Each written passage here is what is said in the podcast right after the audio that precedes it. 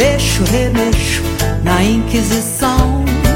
Só quem já morreu na fogueira sabe o que é ser carvão.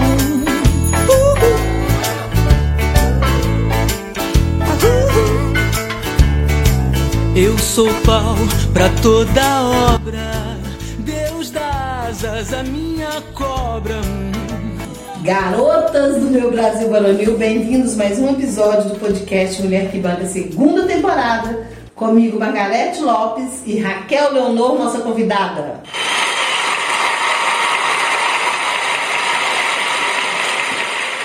Raquel Leonor, supervisora e mentora na formação continuada de psicopedagogos, 20 anos de experiência na área da educação, professora no INPSE de pós-graduação com o tema psicodrama socioeducacional e também palestrante sobre educação saudável. Raquel, seja muito bem-vinda.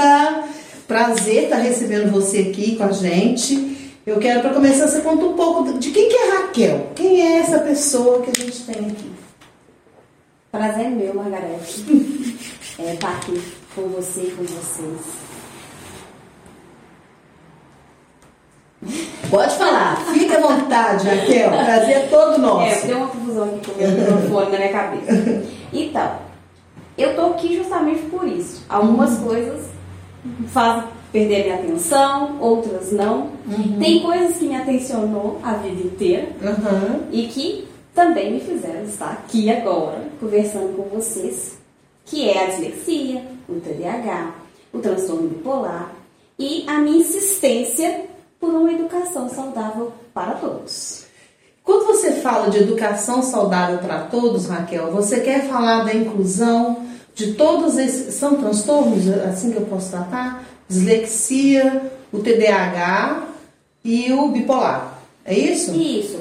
Então, quando a gente, é, quando eu falo da educação saudável, eu não estou reduzindo ele a só as pessoas que têm algum tipo de transtorno ou também é, alguma deficiência. Eu estou Uhum. falando que todo mundo nesse mundo merece uma educação com saudável, com saudável, né? E o que não acontece, né? É muito difícil as pessoas terem acesso a uma escola que permite essa saúde dentro da educação. A gente vê o contrário disso. Então, peraí, só para a gente entender que está todo mundo na mesma página.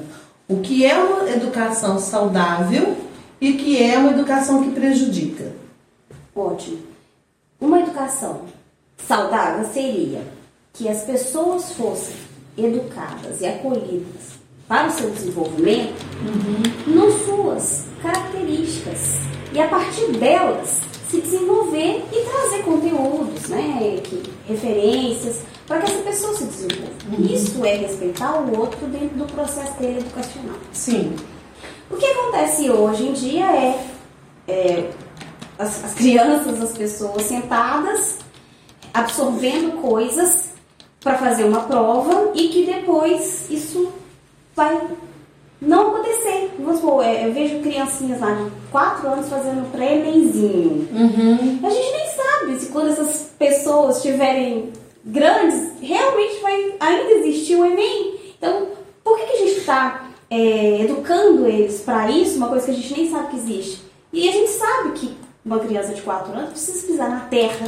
Sim. Que é isso que é saúde, isso que é educação. Porque a partir da terra, daquela sensação com a terra, a gente pode explorar e desenvolver essa criança em diversas coisas que vão ser realmente saudáveis e fundamentais para essa vida. E não é muito bacana você estar falando isso, porque eu tive con- meu filho tem 18. E eu tive uma conversa recente com ele, porque existe uma pressão da sociedade para fazer faculdade. Eu passei por isso, né? E acho que Eu quase também. que não é quase que 100% da população.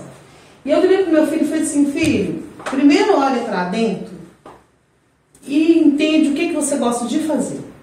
Quando você estiver muito feliz fazendo uma coisa, preste atenção naquilo.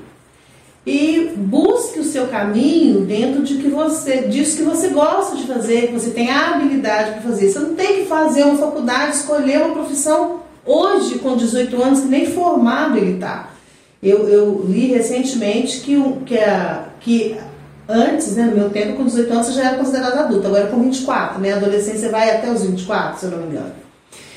E tive essa conversa com ele. E pensando dentro disso que você está falando, me preocupa a educação hoje, que ele carrega ainda uma mochila com pochilas super grossas de papel, sendo que ele nasceu em 2004 dentro da tecnologia, da internet, do mundo digital. Então eu vejo essa nossa educação muito retrógrada. Você acredita que isso está mudando? É esse caminho que você está querendo buscar quando você falou de educação saudável? Então, o papel que seu filho carrega na mochila uhum. pode fazer nenhum sentido para ele, mas pode fazer muito sentido para outra pessoa. Sim. O seu filho pode agora não saber o que quer com 18 anos, mas pode ser que tenha uma criança de 18 anos, adolescente né, de 18 anos, que saiba. O que eu estou falando que é saudável é nós, educadores, respeitar o tempo dessas pessoas sem negligenciar, uhum. sem ser uhum. negligente. A gente tem que estimular eles a se desenvolver. Uhum. Mas não é a gente que escolhe isso por eles. Sim. A gente tem que permitir eles escolher isso. Escolher se é apostila, se é. é o tablet. Bola, é, se é bola, se, se é. Bola. Sabe? O que, que é, qual é o objeto que vai levar ele ao desenvolvimento. Então, assim, é muito complexo isso. Uhum. Precisa de muito estudo, uhum. precisa de muita dedicação, precisa das escolas se preparar, precisa das famílias também se preparar. Porque se o menino for falar assim, meu material hoje de levar para a escola é uma bola, uhum. as famílias estão preparadas para isso? Não sei, sabe? Então, assim, é uma coisa que está lançando, né, que a gente está começando a falar, que, tá, que a gente precisa começar agora para a gente dar conta disso com mais carinho, com mais sucesso no, no futuro, que ele seja o quanto antes. E, e essa coisa do, do, seu, do seu filho, né? E que e acontece com todos, aconteceu com você, uhum. aconteceu comigo. Eu lembro que é, quando eu fiz aos 17, 18, ah, eu tomei bomba, então eu, eu já tinha 18. Sim. É, eu sou das que tomam bomba, uhum. gente. Aí tá. Eu lembro que tinha uma coisa assim, tem que fazer, tem que fazer, tem que fazer. Eu fui e fiz. O que, que eu escolhi? Eu escolhi pedagogia. Por quê? Eu queria destruir as escolas. Adoro! Eu falei, você pedagoga, uhum. vou entender o que está acontecendo nesse universo e vou acabar com, acabar com isso. Uhum. E eu acho que meu discurso ainda continua parecido com isso, mas agora não é acabar, porque eu sei da importância da escola, de ter esse lugar. Sim. Né? É, é, eu, eu, eu, hoje né, eu vejo a escola como um lugar que a gente pode fazer muita coisa, uhum. mas que a gente precisa estar preparado para fazer. Sim. Então, fui mudando, mas também tem 20 anos aí que eu tô tentando destruir uma coisa que não tem como destruir, você fala, não, ela realmente já tem valor. Uhum. Qual é o valor dela? Sim. O valor social dela, a força dela social. E a, e a força dela também educativa é muito grande. Então, o que, que a gente precisa? Alimentar esses professores, alimentar as cantineiras, os diretores, as pessoas que estão próximas de uma ideia e uma de que as pessoas são singulares. Então, se tem uma criancinha lá de 4 anos que está ali, ainda não dá conta de sentar na cadeira e tal, tem uma coisa mais importante do que ficar mandando bilhete pro pai todos os dias que ele não sentou, sabe? É entender aquele corpo movimentado dessa criança e trazer ações para aquela própria criança entenda o seu corpo e aos pouquinhos ela vai fazer, igual eu tô fazendo aqui, eu, eu prendi a minha, minha, minha perna aqui meio na cadeira, vocês não vão estar tá vendo, mas é isso que eu uhum. fiz, eu mesmo, pra quê? Porque meu corpo é movimentado, meu corpo tem um movimento diferente, senão eu caio da cadeira. Uhum, e é assim que muitas crianças, uhum. aí cai da cadeira, os colegas riem, não sei o que, vira... E leva bronca. E leva bronca, isso é, tipo assim, a pessoa caiu da cadeira porque ela não consegue ficar quieta. Uhum. Então o que, que a gente pode fazer para dar para essa pessoa suportes mesmo, né? Que se orienta, que ela consiga compreender o seu próprio corpo. Para ela estar tá ali. Uhum. E assim, é, você falando dessa educação, e, e, me veio aqui algumas, algumas questões até da minha convivência, por exemplo, tenho um colega do meu filho que ele é jogador de futebol desde muito cedo. Não faz sentido a escola para ele. É, e ele tem talento, tanto é que está jogando profissional, já está é, morando sozinho, enfim, é, em outro estado. E aí, tem, é, aí eu penso, quando você falou da dislexia, do TDAH, do, do transtorno, do bipolar, não é isso? Isso está tá sendo muito falado hoje em dia. Por quê? Aí é uma pergunta. Porque hoje existe o diagnóstico precoce, vamos falar assim, é reconhecido como uma necessidade de cuidado com aquela pessoa, ou porque é uma modinha, ou o quê? Tá, tá falando demais, eu tenho ouvido muito. Então, eu tô, tô com 40 anos. Ai. E o meu diagnóstico foi feito por volta dos 8 anos de idade. Uhum. Então tem muitos anos que a gente sabe disso. Sim. Sabe? Uhum. Só que tem pouca gente que teve acesso a esses Ah, diagnósticos certo. e aos cuidados. Sim. Tinha poucos profissionais que entendiam sobre isso e que traziam soluções né, para essas pessoas. E muito de- de- dos, dos disléxicos, inclusive essas trocas de sílaba faz parte, tá gente? Muitos dos disléxicos vai muito para essa área. É, porque nós somos muito inteligentes. Sim. A maioria tem. Eu não tenho um QI mais alto, tá, gente? Mas a maioria dos disléxicos tem um QI bem mais alto do que a média. Não tô falando que eu tenho, viu? Depois, depois, depois o começa a me testar, eu vou dar mal. Mas o, o- esse caminho, é, fugiu meu, meu pensamento aqui, me ajuda a lembrar o que que eu tava A falando. gente estava falando do, do diagnóstico Ah, que você foi diagnosticado cedo. Isso, tá vendo? Voltei. Então, ó, então, esse caminho e as pessoas, né, agora tem mais gente Sabendo sabendo isso. E aí eu costumo uma- dar um exemplo muito simples. Quantas pessoas tinham óculos quando você estudava, Margarete, na sua salinha lá de Não aula? lembro, acho que se tinha um era muito. Porque se você tem 40, amiga, eu tenho 55. Então, né, minha sala de aula um pouco antes. Tinha poucos. né? É, sim. Agora, quando você vai um seminário, alguma coisa... Galera. Galera. Por quê? Antes as pessoas podiam até ter problema de vista, mas não tinha acesso a óculos e nem a pessoa fazia o exame. E a escola pública, eu me lembro, na, na- quando eu tinha uns 7, 8 anos, ia fazer exame de vista nas escolas porque não era comum. Era um projeto do governo isso, inclusive. Sim. E aí as pessoas começaram a entender que precisavam de usar óculos para poder dar conta de enxergar e conseguir ler. E aí conseguiram, através disso, né, ter mais acesso. Hoje a gente tem mais gente acesso a isso. E não- isso não foi diferente para os transtornos. né? O que está acontecendo também, que eu gosto de levantar também uma Sim. bandeira, que é o seguinte: existe o transtorno, mas tem um transtorno que é maior que qualquer outro. Que é Sim. o transtorno das escolas, é o transtorno do ensino, que é Sim. incompetente. Para identificar. Para identificar, para tratar, para cuidar, Uhum. né? Tudo isso é importante a gente é, focar para a gente começar o início. Só para entender, não tem como a gente começar a mudar se a Sim. gente não reconhecer onde que está a questão. Sim, de onde eu estou partindo e para onde eu vou. E essa é uma grande dificuldade da- das, Das escolas, e escolas. das comunidades, né, dos- das famílias. Sim. E, e agora, a identificação né, desse lugar, dessa questão, é importante para a gente começar a caminhada. Importantíssimo isso que você está falando, porque, por exemplo, hoje eu coloquei meu filho esse ano na escola pública e são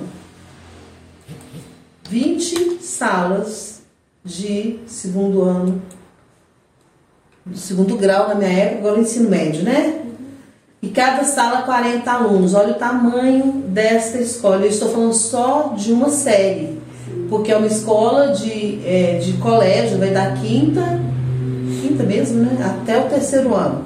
Então, assim, como os professores conseguem enxergar isso no meio do tumulto daquela meninada que estão com tantos outros problemas também. Nós vamos falar sobre isso agora no segundo bloco. Eu acho que é um assunto importante para a gente retomar. É toda brasileira é bunda. Meu peito não é de silicone. Sou mais macho que muito homem.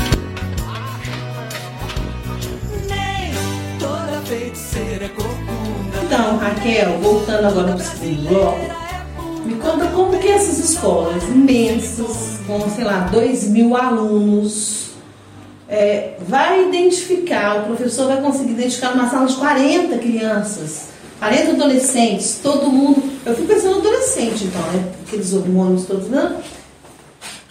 É esse, esse menino que ele é inquieto porque ele tem TDAH, ou essa menina que troca letras em função da dislexia, ou, como que eles vão conseguir identificar nessa dimensão?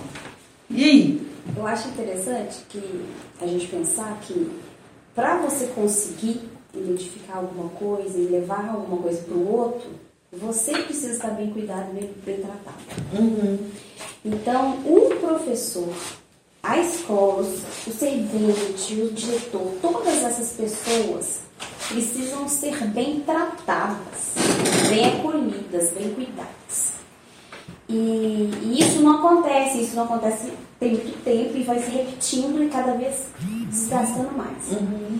Quando eu tinha sete anos de idade, que eu estava na escola, né, e a minha professora gritava, sua burra, imbecil, você não vai aprender a ler nunca.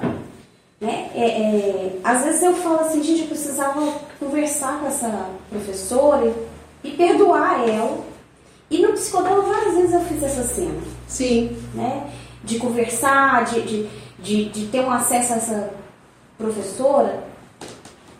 E todas as vezes que eu tive o contato né, no psicodrama com essa professora, eu percebi que eu precisava acolher ela. Porque o meu transtorno não é uma doença, Uhum. mas o que ela estava sentindo é doença. Uhum. E tem cura. Uhum. E às vezes é, a cura pode ser bem mais simples, sabe?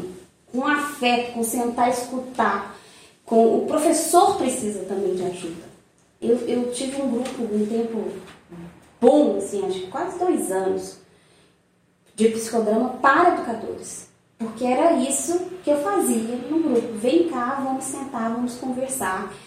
Nós vamos escutar e a gente vai junto achar Uma solução. solução para as questões do educador, do, do professor, Uhum. que precisa também estar atento. A escola precisa estar atenta, a comunidade precisa estar atenta. para o próprio professor se perdoar também né, dessas coisas e buscar a partir daí uma ação é, que não que seja saudável também para ele e para as pessoas que estão ali junto com ele nesse processo. Né? E eu acho que é por aí. É, em relação a esse cuidado com essa professora, né, que falou isso para mim, eu não sei se ela teve. né? Eu sei o que eu tive. Sim. Meus pais me tirou desse lugar. Né? Meus pais, minha mãe e meu pai me tiraram dessa escola, que foi muito importante para mim. É, nesse ano eu tomei pomba, foi muito importante também para mim. Por quê que foi importante tudo isso para mim? Eu gosto muito do Paulo Freire. Tem algumas coisas que ele fala, e essa aqui é uma coisa que não tem como ser você se você não tiver passado por aquela história. é tipo, calça o meu sapato para saber o que, que eu vivi antes de falar. É, é, não tem, é, mais ou menos isso, mas não tem como você ser alguém sem construir você né, nessa história. Então não tem como, Raquel, você sabe, você, não- Raquel, você vai voltar lá e vai falar pra essa professora não te chamar de burra? Vai ser outra Raquel, né? É, porque tudo que eu tô fazendo agora é reativo a essa, a essa fala. E ela tem. Eu tenho feito uns trabalhos muito bonitos com essa fala. Que Sim. veio do, do lugar feio, doente, Sim. É, tem o jogo do trigo, né, que Jesus fala, e a gente que está misturado, né, ali. Enfim, a gente, a gente vai, é, acho que a gente vai conseguir é, um dia dar conta disso se a gente continuar reagindo a isso. A menina Raquel teve a ajuda dos pais, de outros professores, de outras pessoas que deram promoveram saúde na minha, na minha educação, que é Sim. agora até hoje. Eu tenho, vamos supor, na minha na faculdade, eu estou na segunda graduação. Sim. Eu tenho o, o professor que lê a prova pra mim. Aí as pessoas perguntam, mas você não sabe ler? Leio, eu leio muito. Eu leio muito mais que muitos disléxicos. Mas você escreve? Escrevo, escrevo muito. Dou um trabalho pro meu marido, minha filha, porque escrevo, escrevo tudo errado. Ele tem que ir lá ele tem que ir lá corrigir. corrigir. E ele fala assim, Raquel, por favor, não escreva outro artigo. Dez páginas, Raquel. E eu falo assim, olha, por favor, porque o corretor não, não, Não resolve. dar. Tem um contexto, né? É, assim, o que, que você quis dizer disso aqui? É meio irritado e, e eu entendo. Mas a- até dentro dessa irritação tem um amor, tem um cuidado, tem um carinho, que ninguém faz nada sozinho. Sabe? Então, assim, o professor, as pessoas que estão juntas vão se irritar. Isso aí faz parte do mundo. Né? Essas, essas questões vão estar ali. É como a gente acolhe elas. E o que, que a gente faz delas. Eu não parei de escrever. Meu marido não parou de, de corrigir pra mim. Antes era minha irmã, já foi meu pai. Sempre tive al- algumas pessoas que faziam isso pra mim. E aí, e é a Raquel disléxica. Porque a maioria dos disléxicos vai escrever uma palavra pra você aqui e vai sair correndo. Se você falar assim, Raquel, escreve pra mim uma coisa assim. Aí vai, Raquel, escreve, escreve, escreve, escreve, escreve. Por quê? Porque é uma, é uma coisa muito subjetiva de cada pessoa. E é muito difícil isso pra escola. Porque tem 40 pessoas dentro da sala. Mas aí ele fala, ah, mas o disléxico manda bilhetinho, mas na hora da prova tem que, fazer- tem que ler pra ele? Ainda bem que ele manda bilhetinho, né, professora? Porque se ele não mandasse nem bilhetinho. Nem isso. Agora, Raquel, só te trazendo para uma outra vertente. Qual é o desafio de ser uma mulher, uma adolescente, uma criança com dislexia, com TDAH, com bipolar? Esse mundo não é nosso. Hum, Quem tem dislexia, principalmente, sofre muito com as traduções do mundo. Esse mundo escrito, Uhum. acadêmico principalmente, uhum. ele não é para o disléxico. As coisas que estão, os livros que estão disponíveis, não está disponível na minha língua. Eu que tenho que o tempo inteiro ficar traduzindo a língua de vocês para minha língua. E como é que é a língua do dislexo? Então, aí que vem a coisa mais complicada, né? Ah, Cada disléxico tem a sua língua, mas tem alguns padrões. sim. né? Então, vamos supor, a minha, eu, eu ao ler uma, uma, uma coisa, eu vou vendo as imagens. Então, tem algumas palavras que não fazem o menor sentido para mim. Vamos colocar aqui, ó. Aqui tem no copo de água, no copo tem água e a água está gelada. Uhum. Ah, o nu. O nu. O nu não significa nada. Copo eu já dou conta Uhum. da imagem. Água, tá. Gelado também dou conta da imagem. aí eu já vejo o copo meio Suadinho. suadinho e tal. Então assim vai construindo um raciocínio. Agora pensa isso. Pra ler um livro do Shakespeare. Você não vai mexer. Você não vai mexer. Mas eu quero. Eu sei, você quer. E aí, quando você está me contando isso, eu fui lá no filme do Harry Potter, com o Harry, lendo e, as palavras mudando. Então, é isso que o disléxico enxerga. Isso, é por aí. Ó, ó, Eu, eu tenho outra coisa também que eu acho fácil- fácil das pessoas entenderem. O mundo não tá girando? Sim, Você tá sentindo que tá girando agora? nada. Você já teve labirintite? Já. O mundo girou? Loucura. Girou, continua girando. Não é? Mas eu junto, né? Eita. Sem equilíbrio. Mas na realidade seu mundo não tava girando. Uhum. Então, aí, o que, que a gente faz o tempo inteiro? A gente fica traduzindo o mundo. Tem algumas coisas das nossas traduções que a gente apaga. A gente não tá vendo agora que o mundo tá girando, porque a gente não precisa dela. Entendi. Mas tem coisas que a gente precisa dela agora. Então, na hora que você tá tendo a labirintite, é mais ou menos o que que é o mundo do silêncio. Lento. É uma Que labirintite. loucura isso, né? E como é que trata? Nó. Primeira coisa. Como cada um é um, precisa sentar diante de um psicopedagogo ou um neuropsicólogo e avaliar detalhadamente, fono também, viu? Fono, neuro, é um, é um trabalho multidisciplinar, viu gente? Detalhadamente como é que essa pessoa está traduzindo. Porque o que, que a gente ensina depois para os disléxicos? Como é que ele faz para pegar uma coisa que vem do seu mundo e traduzir para o mundo dele? Porque ele tem independência. A gente quer ser independente, a gente quer estudar. A invasão de um disléxico de escolas é é loucura, eu terrível, imagino que é loucura. Eu sou uma louca que quer fazer mestrado. Mas você teve acolhimento de pessoas que leem e traduzem o seu mundo para o nosso. Isso, isso. E também aprendi muitas técnicas. Uhum. Porque na hora que, eu, que chega pra ele, se chegar também do meu medo direitinho dele, ele não vai entender nada. Então, algumas coisas eu já dou conta de ir pro seu mundo. Eu dou conta de pegar uma prova, me põe na minha frente, responde Raquel. Escrever parecido com a sua língua. E aí o professor que está atento a isso, que está sendo orientado por isso, vai olhar para aquilo e falar, assim, ah, tá, isso aqui é um, um vocabulário do dislexo, faltou essa letra, faltou isso aqui, mas É isso. tá aqui a ideia. O contexto é esse. Isso. E como, olha só, como que você linka isso com TDAH? Hum, uma loucura. Aí que deixou minha vida mais complicada ainda. Pensa pra você ver. Justo, porque o TDAH tem a hiperatividade, a falta de atenção e o pensamento milhões e que e o foco, né? Que tá aqui focado, passou no boleto e já foi lá. Já. Então, o TDAH eu descobri que eu, que eu tenho, tem uns seis meses, né? três, dois meses. É assim, recente. Que eu descobri. Uhum. Mas ele é a causa. Grande causa. Por que, que é que eu demorei tanto a aprender a ler?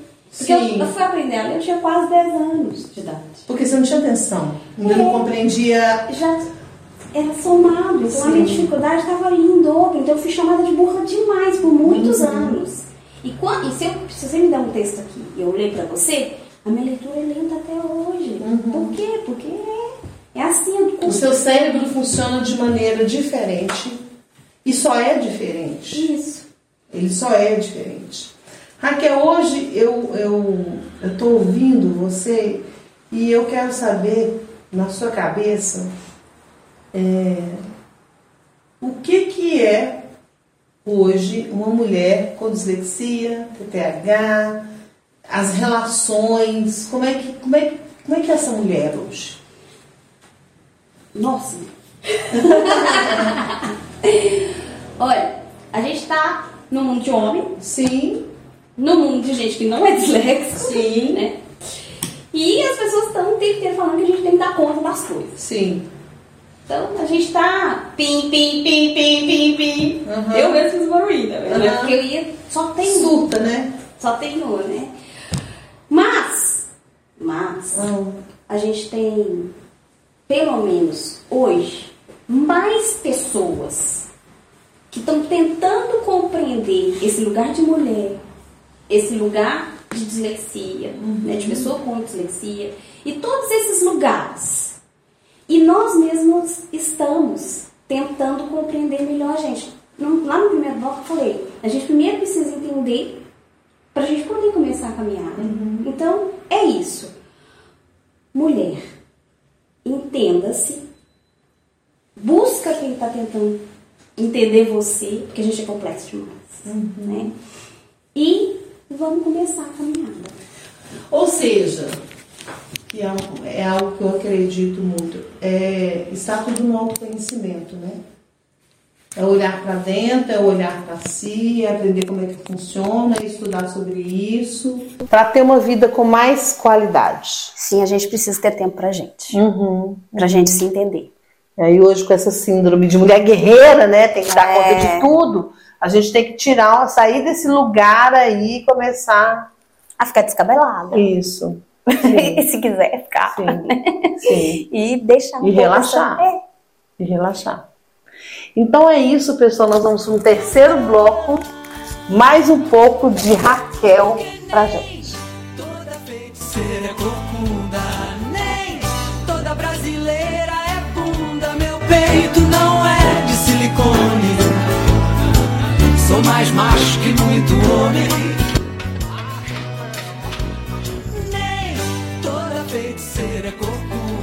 Voltando agora para o terceiro bloco, Raquel, eu queria uma reflexão, que a gente falou muito, né, do, do diagnóstico, dislexia, TDAH e o transtorno bipolar.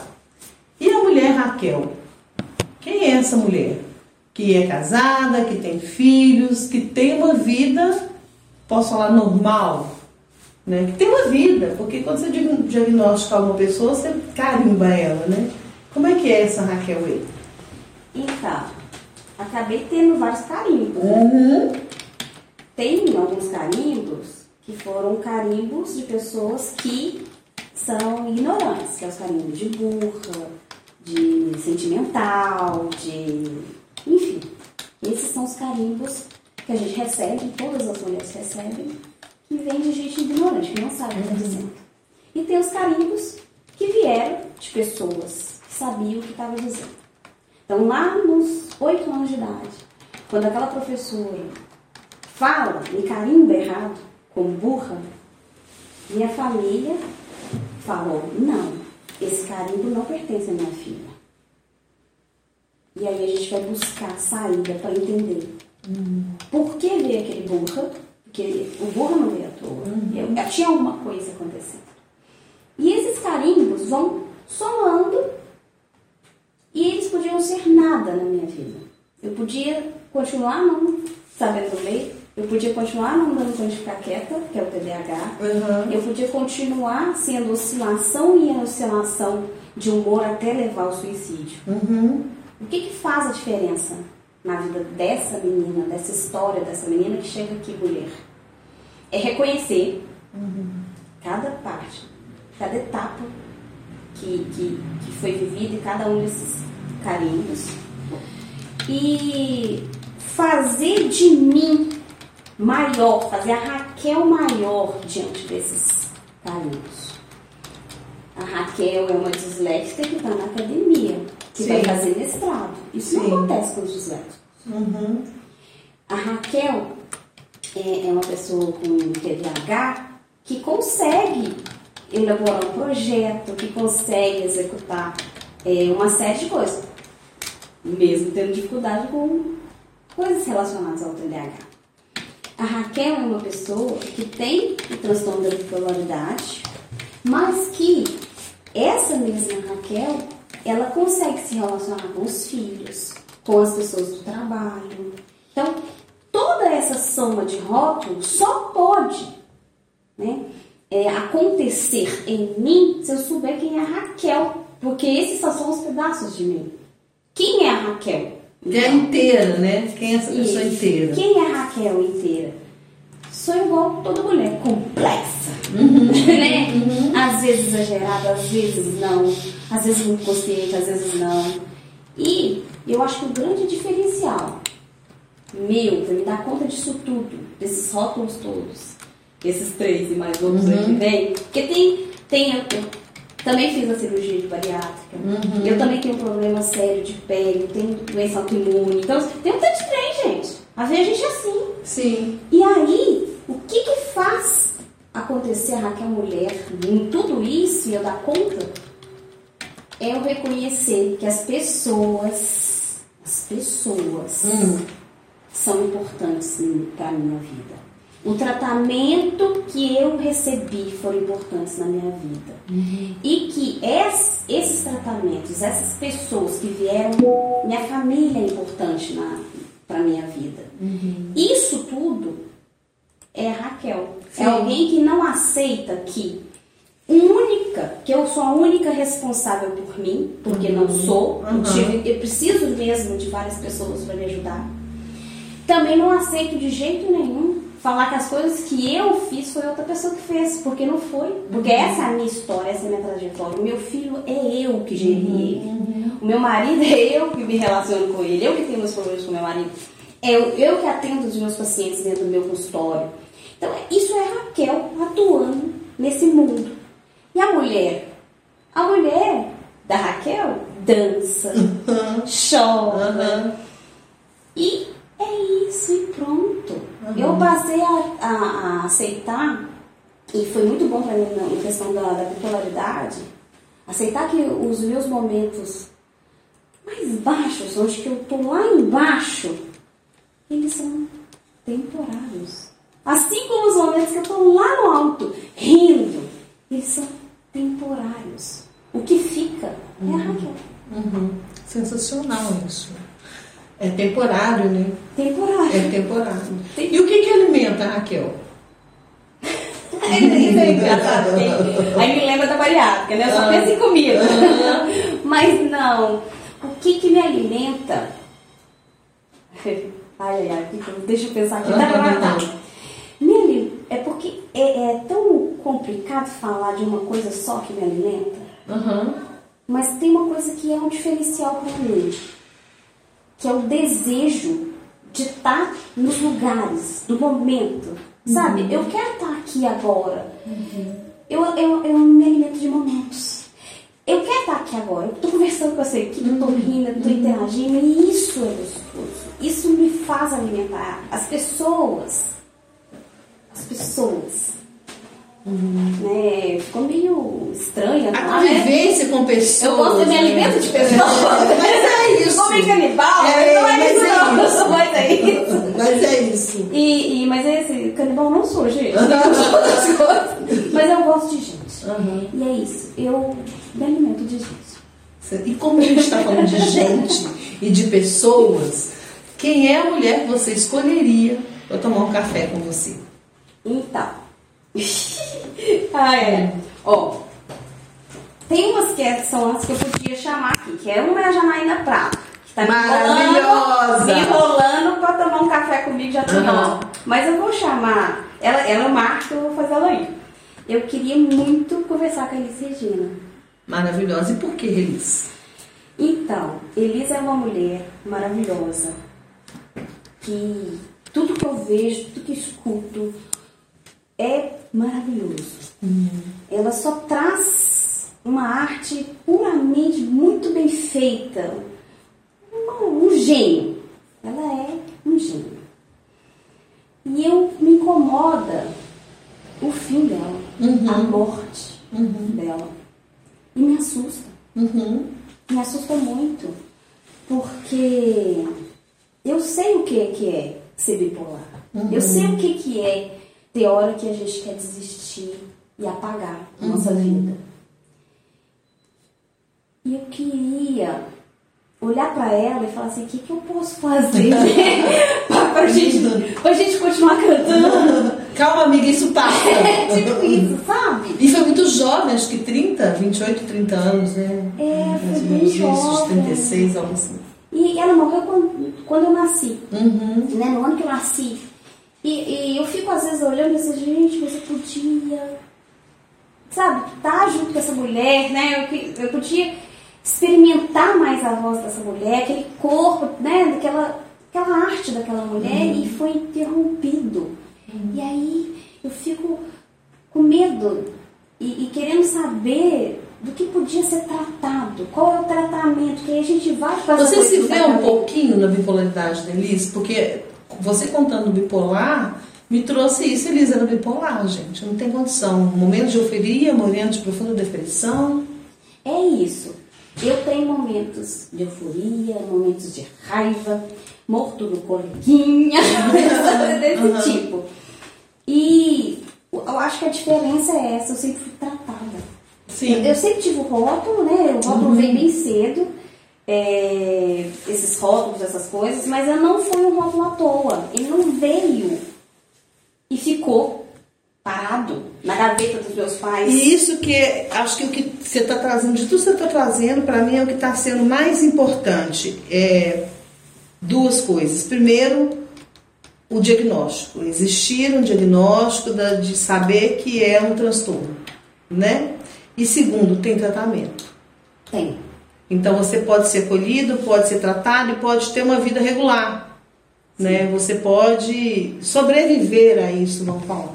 Sim. E né? ser feliz. E ser feliz. E ter sucesso. Uhum. Sabe? Isso- não é, isso não pode ser limite das pessoas. O, o- o transtorno não pode ser um limite para as pessoas. As pessoas são potentes. As mulheradas são potentes. E tem muita coisa que limita a gente. Aham. A gente tem que olhar para essas coisas, entender e agir. Olhar, entender e agir. Sim, sim. É, Então, a gente está chegando aqui no finalmente, gente, de- dessa conversa com Raquel. Raquel, a gente tem uma brincadeira que é uma surpresa aqui para você agora, que eu vou falar uma palavra e você vai trazer um sentimento, uma reflexão, ou outra palavra que você quiser. Vamos lá? Uma dor. Dor. É. Artrite reumatoide. Você tem artrite reumatoide. Ai, eu espero da dor, ruim. O amor. O amor é onde que a gente tem que estar. Pertinho. Família. Família. Eu pensei agora no meu filho. Uhum. Apesar dele não ser toda a minha família, mas é onde que representa o meu papel família. Uhum. E filho? Filho? O tem mais fofinho do mundo! Marido? Ixi, vou fazer propaganda. Uhum. Gostoso! um dia bom? Um dia bom. Café e papo. Bom, né? Hum? Combinação perfeita. É, um sonho. Eu quero dar conta de fazer meu mestrado, meu doutorado. Uhum. Futuro. Futuro? É. Alegria e tranquilidade ao mesmo tempo. Uhum. É, uma criança bipolar merece.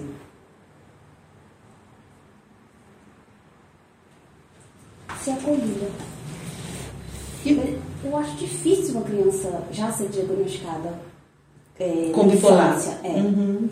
Acho que é mais fácil na infância ter outros tipos de diagnóstico. Tem um gatilho Um para ser diagnosticado com bipolar? No meu caso? É. No meu caso, tem. Eu entendo que o início disso foi lá, ainda na infância, mas eu fui diagnosticada com bipolar na fase adulta. Uhum. Porque aí começa o episódio. A minha primeira depressão foi quando eu não sabia aprender a ler. Todo mundo já sabia ler, minhas Uhum. irmãs mais novas Uhum. sabiam ler, eu ainda não. Então ali teve um motivo para ter uma depressão.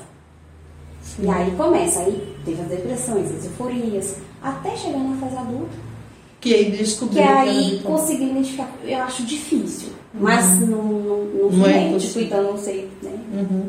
E uma criança disléxica merece o quê? Merece saber que ela não está sozinha, que ela não é a única responsável, mas que ela também é responsável. A música da sua vida. Todos os dias eu tenho uma música nova, mas a que eu sempre lembro é Traduzir-se, do Belchior. Fala uma frase dela. Qual é? É, O refrão, talvez. traduzir uma parte na outra parte, que é uma questão de vida ou morte, será arte, será arte. Lindo, né? Gente, essa é Raquel, essa pessoa linda, que trouxe pra gente aí um assunto tão, tão denso, com tranquilidade, né? Raquel, foi um prazer conversar com Prazer você. meu. Muito obrigada. E eu quero que você fale um pouco é, do seu Instagram, fala do seu arroba, dessa palestra que você faz sobre educação saudável. Então, meu Instagram, eu não vou conseguir falar de. A dislexia não me deixa lembrar meu TDAH, mas é isso. Me acha lá, gente. Raquel Leonor, acho que só tem eu. Raquel Leonor. Leonor. Tem, tem um lugar que tem. Ah, enfim. Uhum. Mas o, o para as escolas, o que eu faço é mostrar para os professores como perceber isso, né? As características. Sim. E para o, o- pa- as características dos transtornos, para eles perceberem e ajudar no, no diagnóstico precoce, né? Encaminhando. E também o acolhimento dos professores, nessa, na questão de, de emocional mesmo, através do psicodrama. Tá bom. E aí, gente, vamos dar uma ajuda para Raquel aqui. O arroba dela é raquel.leonor. Um beijo, querido. Beijo, foi ótimo falar com você.